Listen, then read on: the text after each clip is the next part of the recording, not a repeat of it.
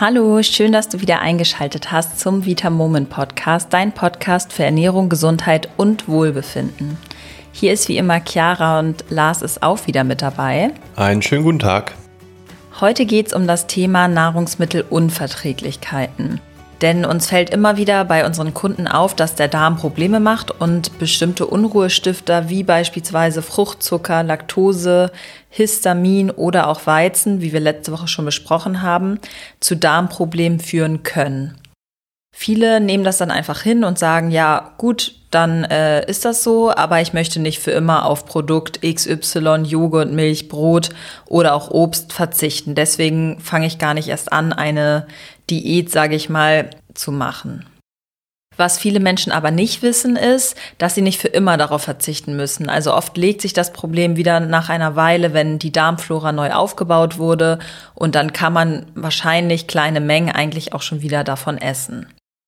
Und wie du deine Darmflora aufbaust und wie es überhaupt zu den Unverträglichkeiten kommen kann, erfährst du in der heutigen Folge.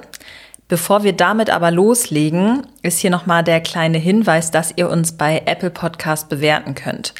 Und das hat auch der Anton gemacht und zwar schreibt er. Sehr angenehm zu hören und sehr informativ. Endlich ein guter deutscher Podcast zum Thema Ernährung. Also vielen, vielen Dank, lieber Anton. Da freuen wir uns auf jeden Fall extrem drüber. Also wer uns noch nicht bewertet hat, gerne einmal bewerten. Und dann würde ich sagen, starten wir rein in die Folge.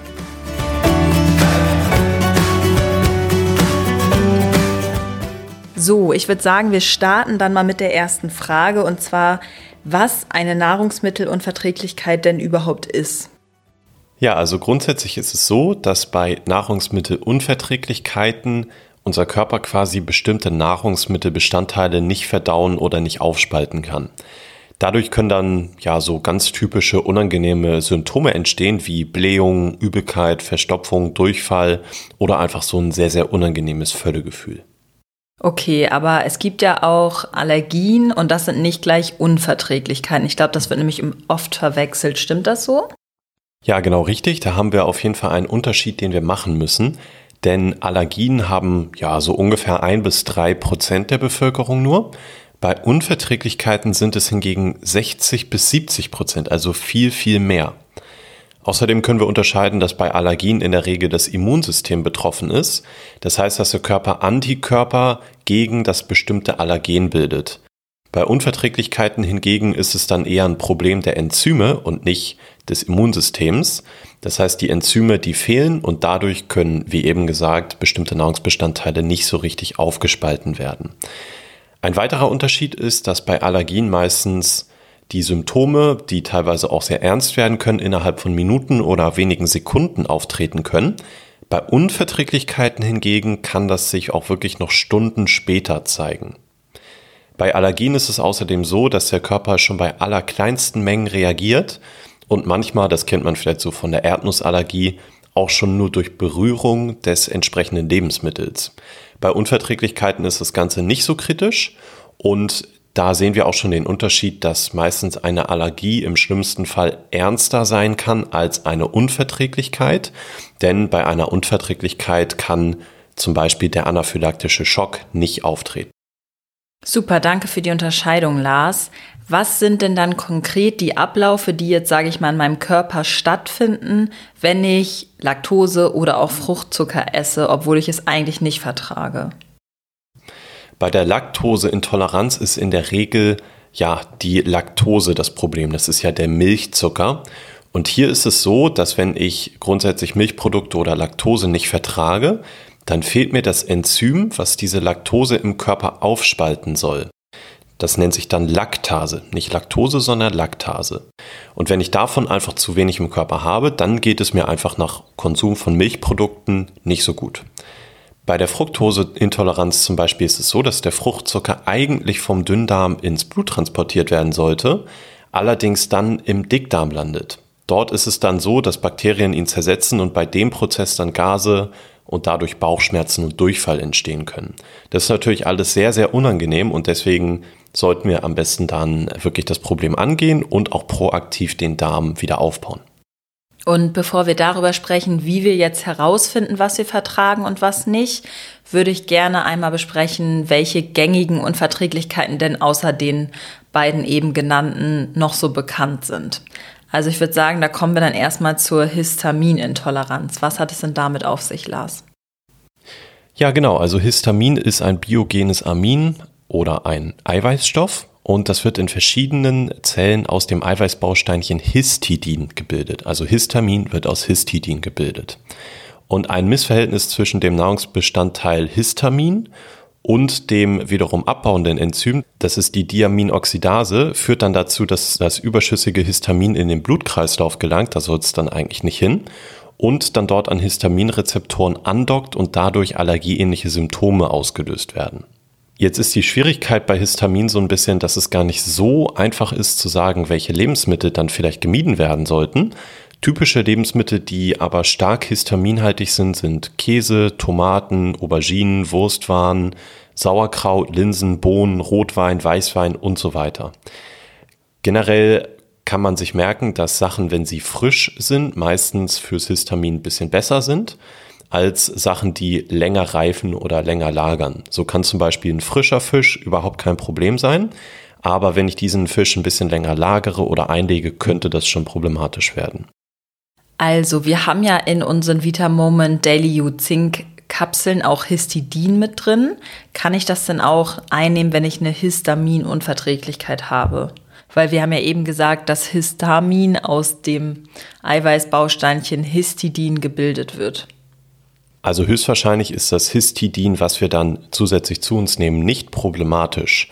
Es ist nämlich grundsätzlich so, dass Histidin eine nicht essentielle Aminosäure ist und grundsätzlich haben wir die in unserem Zink zum Beispiel drin, einfach weil sie die Aufnahme vom Zink noch verbessert. Es ist so, dass wir grundsätzlich Histidin in unserem Körper haben und das ist auch unvermeidbar, das können wir also nicht ändern. Studien zeigen aktuell, dass wenn wir jetzt noch zusätzlich Histidin zuführen, sei es über ein Zinkprodukt wie bei uns bei Vitamoment oder auch über die ganz normale Ernährung, da ist natürlich in jeder Eiweißquelle auch Histidin drin, dann hat das tatsächlich einen ziemlich geringen Einfluss auf die Menge an Histidin, die wirklich im Körper ist. Das bedeutet, die aktuelle Botschaft ist, dass höchstwahrscheinlich Zinkhistidin auch bei einer Histaminunverträglichkeit kein Problem ist.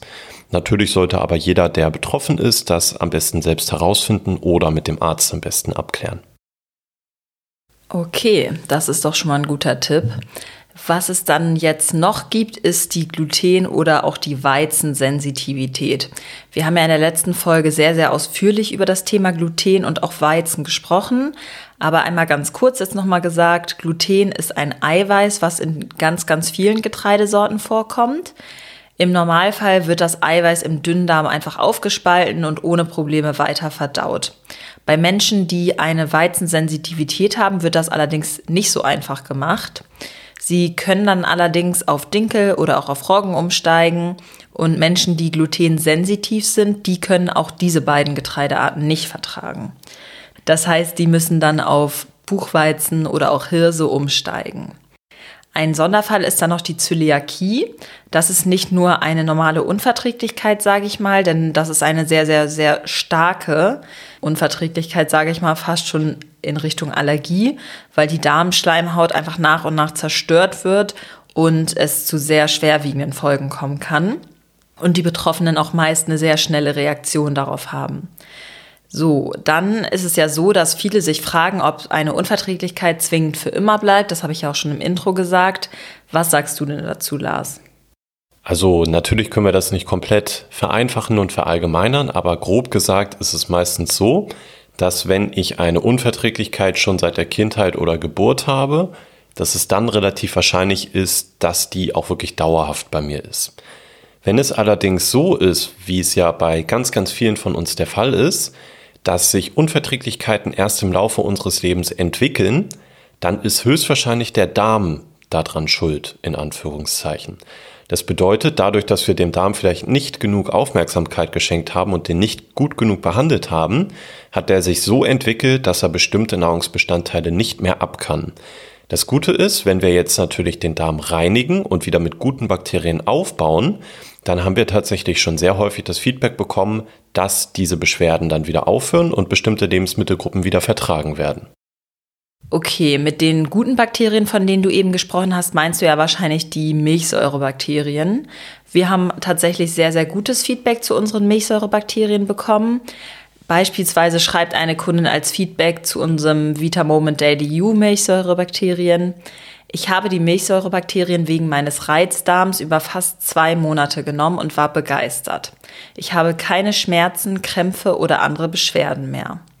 Eine weitere Kundin sagt, dass sie seit den Milchsäurebakterien kein Blähbauch, kein Grummeln im Bauch und auch keinen Durchfall mehr hat. Das freut uns natürlich sehr. Aber Lars, erzähl doch mal, wie man jetzt den Darm gut und auch sanft reinigen kann. Ja, in Folge 8 hier im Vita Moment Podcast haben wir ja schon genau darüber gesprochen. Das heißt, ich möchte jetzt gar nicht zu sehr ausholen, um hier nicht den Rahmen zu sprengen, sondern nur kurz darauf eingehen. Das effektivste Mittel, um den Darm wirklich wieder auf Trab zu bringen, ist natürlich eine Darmsanierung. Wichtig ist uns dabei, dass das Ganze natürlich vonstatten geht. Das bedeutet für uns, dass wir keine Einläufe oder Abführmittel verwenden, weil das doch eine sehr, sehr aggressive Methode ist, um den Darm zu reinigen und tatsächlich das häufig auch eher gegenteilige Effekte hat. Bei der Vita Moment Darmkur, die wir dir natürlich auch in den Show Notes wieder verlinken, ist es so, dass du ein Ernährungstagebuch führst und für dich erstmal herausfindest, was du überhaupt verträgst und was nicht. Natürlich haben wir dann für dich auch ganz, ganz viele Rezepte, die dann darauf abgestimmt sind, was du verträgst und was du vielleicht auch nicht verträgst. Und parallel schauen wir einfach, dass wir deinen Darm gleichzeitig beruhigen und auch langsam wieder gezielt mit hochwertigen und hochdosierten Milchsäurebakterien aufbauen. Ganz genau. Und wenn du noch weitere Infos haben möchtest, dann kannst du auch gerne mal auf den Link in der Beschreibung klicken, denn da erklärt der Patrick nochmal ausführlich, wie die Darmkur abläuft und was du da alles so erwarten kannst. Momentan gibt es sogar noch was ganz Besonderes, denn ab dem kommenden Mittwoch, also dem 17. Februar, geht unsere Darmkur-Challenge los. Ich bin schon ganz aufgeregt und freue mich, denn dort werden ganz, ganz viele tolle Menschen gleichzeitig mit der Darmkur starten. Und es wird einiges an Input von uns als Team geben. Und das Ganze wird dann in unserer Facebook-Gruppe stattfinden und du kannst dich mit sehr, sehr vielen anderen Teilnehmern austauschen, bekommst mehrmals die Woche Motivation und ähm, ja, ich würde mal sagen, du kannst jetzt noch bestellen und möglicherweise dann ein bis zwei Tage später starten, aber du kannst natürlich vorher auch schon in die Gruppe. Also wir freuen uns auf jeden Fall, wenn du auch ein Teil der Darmcode Challenge bist. So, das war's dann auch schon wieder für heute. Ich fasse einmal zusammen. Also, Nahrungsmittelunverträglichkeiten treten auf, weil unser Verdauungssystem bestimmte Nahrungsmittel oder auch Bestandteile einfach nicht aufspalten kann oder auch verwerten kann. Dann entstehen Bauchschmerzen, Blähung und Co. Du hast, glaube ich, auch den Unterschied zwischen Unverträglichkeit und Allergie verstanden. Die gängigsten Unverträglichkeiten, über die wir heute gesprochen haben, sind Laktoseintoleranz, Fructoseintoleranz, Histaminintoleranz und Weizen- und Glutensensitivität. Eine Unverträglichkeit muss nicht für immer bleiben. Das heißt, du musst dir da nicht so große Sorgen machen, sondern erstmal ausprobieren, durch einen gezielten Darmaufbau und auch die Reinigung deines Darms die ganzen Unverträglichkeiten wieder zu bekämpfen. Wenn du mehr über die Darmkur wissen willst, über die wir eben schon gesprochen haben, findest du den Link in der Folgenbeschreibung und die Darmkur Challenge startet ab dem 17. Februar. Schön, dass du wieder mit dabei warst. Nächste Woche wird es um das Thema Essen nach dem Sport gehen. Ich glaube, da ranken sich auch sehr, sehr viele Mythen drum, Lars, oder? Ja, das wird auf jeden Fall ein sehr, sehr spannendes Thema. Ich freue mich schon drauf und noch mehr freue ich mich aber wirklich auf die Darmkult Challenge, die wir dann gemeinsam ab dem 17.02. machen. Alles klar, dann würde ich sagen, bis nächste Woche und habt einen schönen Tag. Bis dann. Tschüss.